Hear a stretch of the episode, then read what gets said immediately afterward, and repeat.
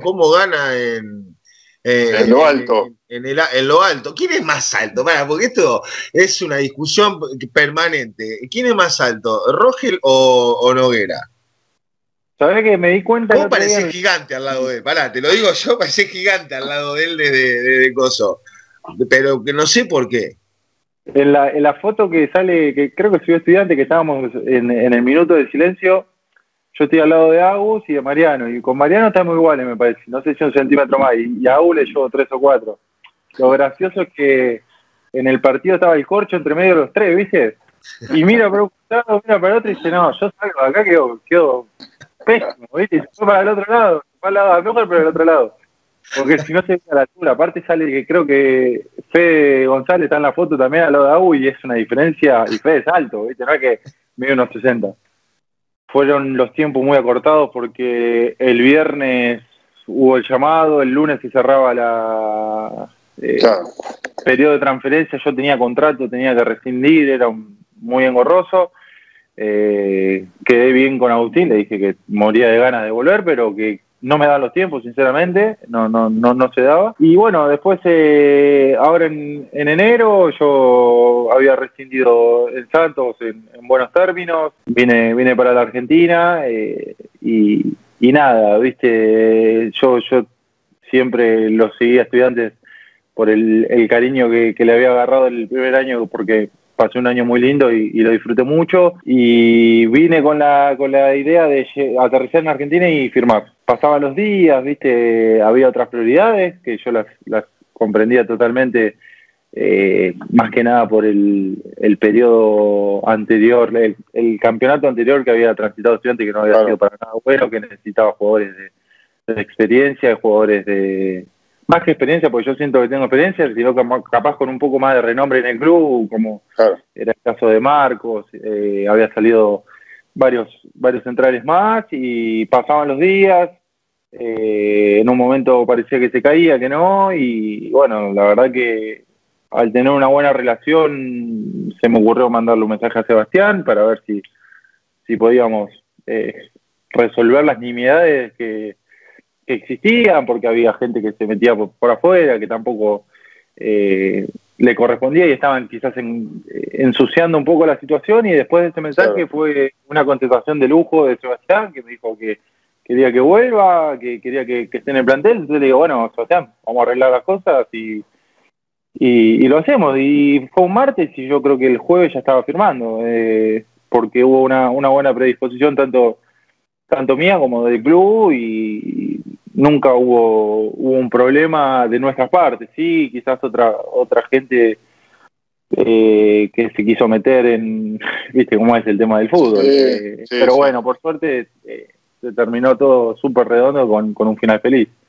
El primer año que vengo yo estaba en Brasil, jugaba, pero no, no era titular absoluto, entonces necesitaba partidos me acuerdo que, Sebastián también se comunica conmigo, que me quería para reforzar el plantel, que justamente jugábamos Copa Libertadores, y, yo accedí. Y si bien los primeros seis meses eh, tuve a Lucas de, técnico, Lucas Bernardi, que no, no era muy tenido en cuenta, sinceramente, el, grupo, el plantel, la dirigencia, la gente que trabaja en el, en el club, que no sale en la tele, que es la gente más importante para mí, utileros, cocineros, eh, la gente de limpieza.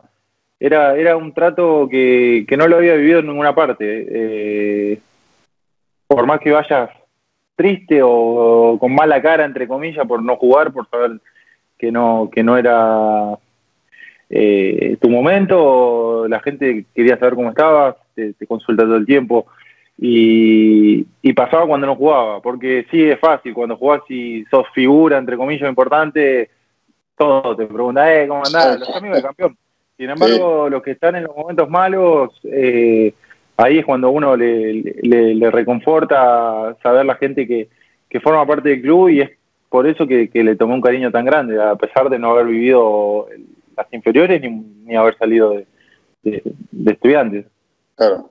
Estoy en el lugar que realmente quería estar, porque si bien he tenido otras ofertas acá de Argentina, mi intención era siempre estar en estudiantes y, y soy feliz, estoy realmente feliz, entonces no, no me sorprende tampoco el presente porque he trabajado mucho mucho en silencio, eh, cuando las cosas eran malas y las cosas que no se ven, lo he trabajado eh, y hoy estoy en el lugar que quiero estar y, como te digo, eh, soy feliz y eso creo que se plasma en la cancha. Uno cuando está feliz, está contento con su situación, es más fácil que le salgan las cosas y tampoco es como vos decís, sí, estamos en un buen presente, tengo muchísimo por mejorar, soy totalmente consciente.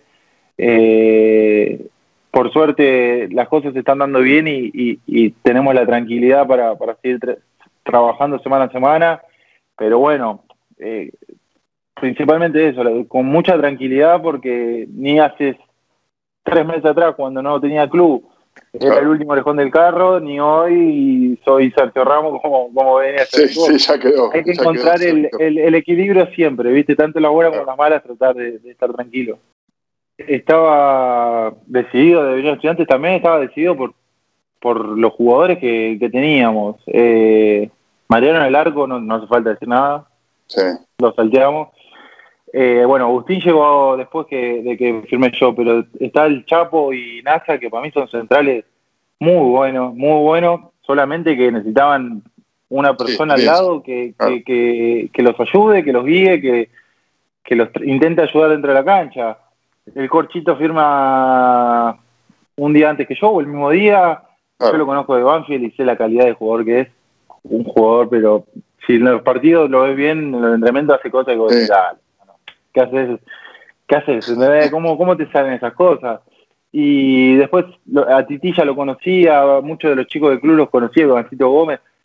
Es un plantel muy rico, muy rico, que, que pasó por momentos muy malos, que comió mucha mierda, como quien dice, y hoy estamos contentos, estamos contentos por todo lo que pasamos y, y, y que el trabajo está dando los frutos que, que estuvimos cosechando durante estos meses, porque tanto el, grupo como el cuerpo técnico es una es todo muy muy laburador, todo muy eh, con muchas ganas, con ganas de, mejorar siempre. Ganamos y entrenamos al otro día, cuando en otro club es bueno, sí, vengan el, jueves, total, ya estamos clasificados. No, laburo, laburo, laburo y, sentimos que estamos para más y vamos a ir eh, por más. Eh, estamos totalmente convencidos y eso es lo que reina dentro del, plantel.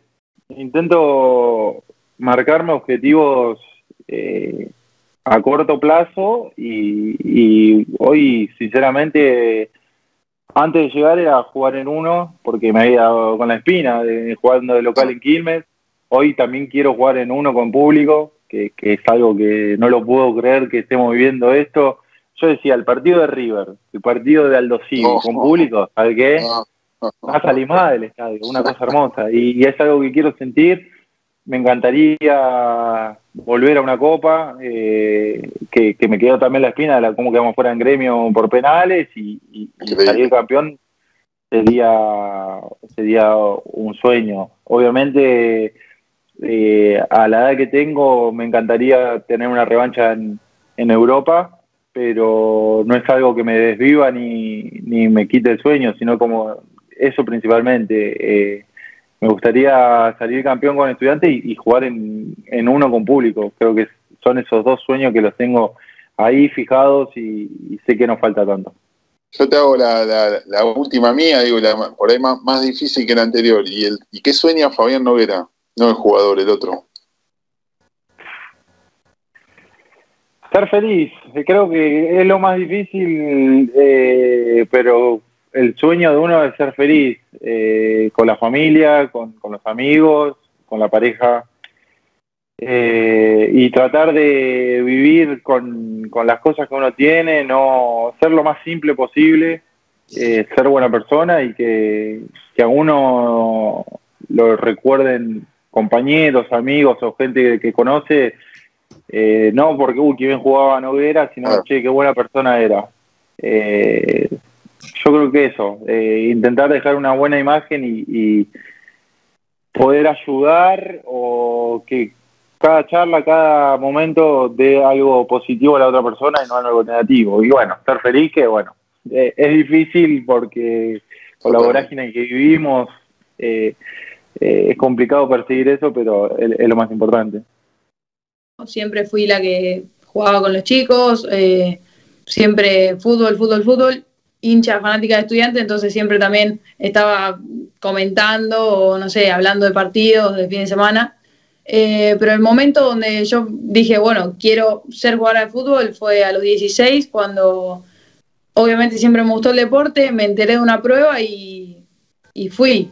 Y dije, si quedo en esta prueba, le meto para adelante. Así que fue ese día, hace cuatro años más o menos. No me imaginaba para nada cuando empecé eh, toda la carrera que se venía por delante, pero obviamente que la fui construyendo yo, no es que eh, cayó del cielo, ¿no? Pero me iba dando cuenta a cada paso que, daba eh, en el momento, digamos, no es que proyecté tantas cosas. En el momento que vi que era, que era serio como lo fue, sí empecé a tener objetivos como fue la selección, Copa Libertadores.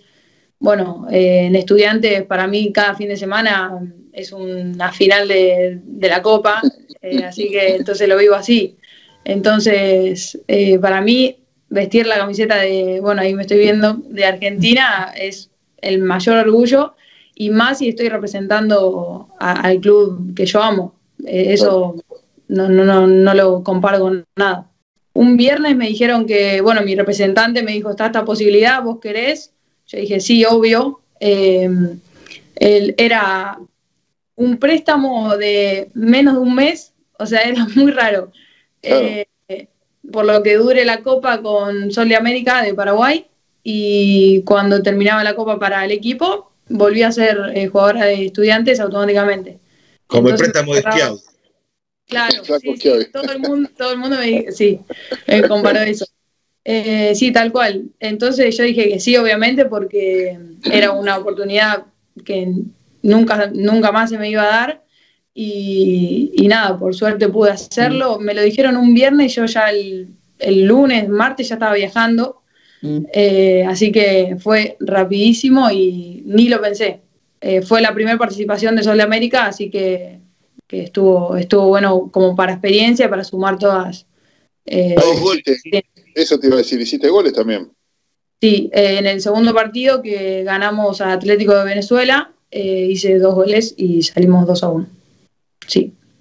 Ya tiene dos goles en torneos internacionales, Lema. Toma, Pablo. No, pero aparte, Gaby, digo, preguntarle, digo, era la primera vez que por ahí te tocaba vivir, aunque sea un tiempo, lejos de la familia, lejos del país. Claro. ¿Conocías Paraguay?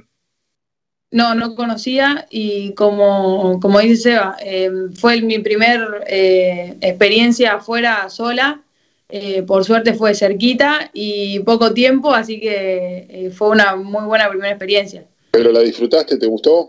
Sí, sí, re, encima me, recibieron muy bien el club, las compañeras, todo, así que lo pude disfrutar desde el día que llegué hasta el día que me tuve que quedar acá en Buenos Aires porque fue acá la Copa y estábamos concentrando en un hotel de Buenos Aires, así que ya me volví para mi casa directamente.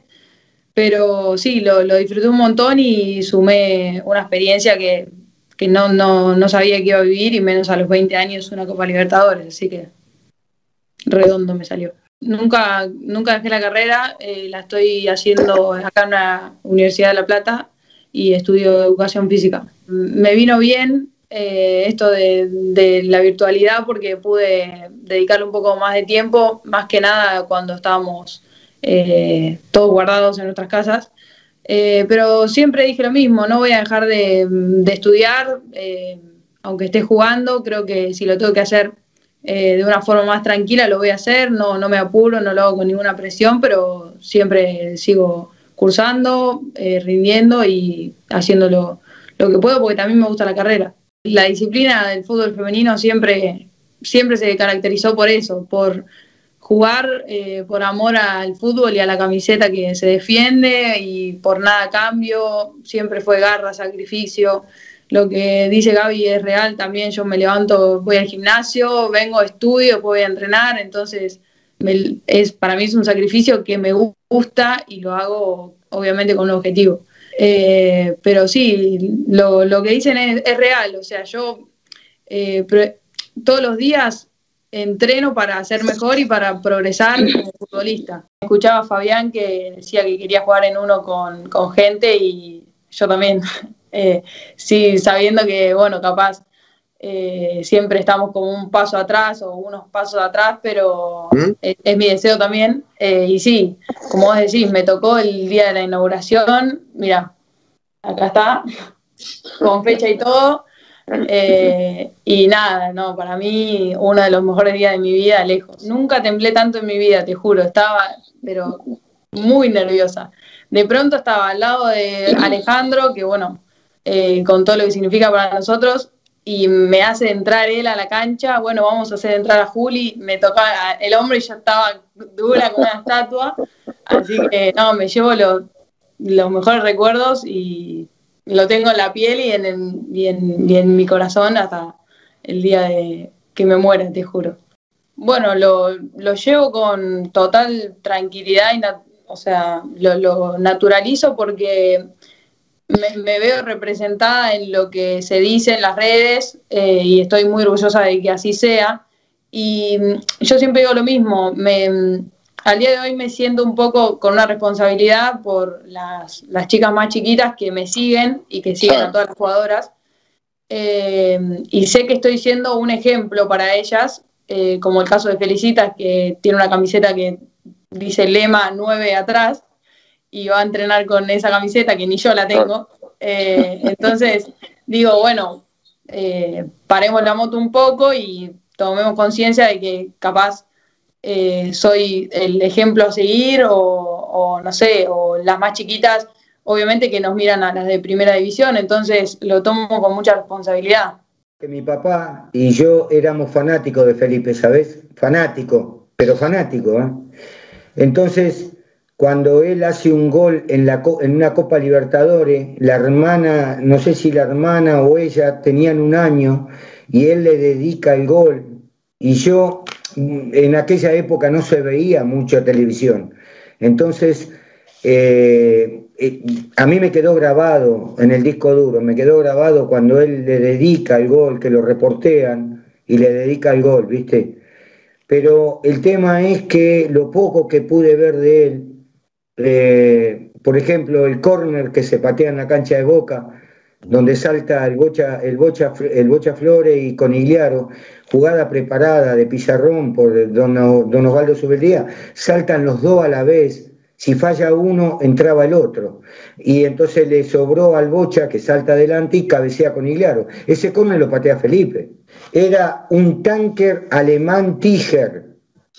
Era una, gambeta impresionante, no lo podían parar, eh, era eh, la pegada que tenía extraordinaria. eh, eh, mirá, ¿sabés lo que decía mi papá? ¿Sabés lo que decía mi papá? Sin, of- sin, sin desmerecer a los demás, ¿no? Porque estudiantes fue un equipazo, fue un- eran, jugaban eh, todos para todos, ¿no? Ahí colaboraban todos, era, se jugaba en equipo. Mi papá decía, si no está Felipe, estudiante, no sé si hubiese logrado lo que logró. Arrastraba, era, era impresionante, era impresionante. Era impresionante. Yo, yo toqué el cielo con las manos. Yo cuando tenía 10 años, don Osvaldo Subeldía, faltando 15 días para hacer la segunda final, para viajar a Inglaterra, se organizó un asado de 2.500 personas en el country y don Osvaldo me tenía abrazado así y lo hacía entrenar a los jugadores con una pelota de rugby. Y yo estaba parado, era flaquito, era un negrito de África, un, cachivache, era un negrito de África, flaquito. Y, y y yo miraba la mano de don Osvaldo acá y lo miraba y él daba órdenes y le hacía jugar con una pelota de rugby para que adquirieran cintura. Después hacía la famosa ametralladora con los porteros, con los arqueros, y yo me iba con la red a buscarle la pelota, y cuando venía arrastrando la red me decía, no, pibe, no, no, que te vas a herniar, tu mamá me va a matar, tu mamá me va a meter preso, tu mamá me va a denunciar. Entonces después que terminamos de comer nos ponemos a jugar al fútbol y me pegan un pelotazo en la nariz y me revientan la nariz y no paraba de sangre, la sangre. Una señora le dice, ¿por qué no lo lleva ahí en la casona? Que están los médicos. Me llevaron y estaba Malvernat y estaban haciendo pedicuría a Malvernat y dice, ¿este qué le pasó? Y me llevan y me acuestan en la camilla. y vino el doctor Di María y me mete tres rollos de, de, tela, me pone la nariz como un termo, vino Bilardo, Madero, eh, Ribaudo, todos, vinieron todos, tranquilo, tranquilo, no tengas miedo, yo estaba tranquilo, me estaban tocando los campeones del mundo, porque para mí eran campeones del mundo ya. Y me pone, y después, después, 30 años después, cuando viene Madero y Bilardo a la sede, yo voy con mi hija con 14 años, entonces hablaron todos los directivos, todo, bueno, y cuando terminó empezamos a firmar y, a, fotografiarnos, ¿no? Y le digo, doctor, ¿usted se acuerda de, aquella fecha cuando, cuando comieron el asado? Sí. Y digo, ¿se acuerda minuto a minuto? Sí. ¿Y un chico que le rompió la nariz? Sí, claro. Y dice, pará, pará, ¿no serás vos? Sí, soy yo. Lloraba el doctor Di María, lloraba, se le caían las lágrimas. Está mi hija de testigo.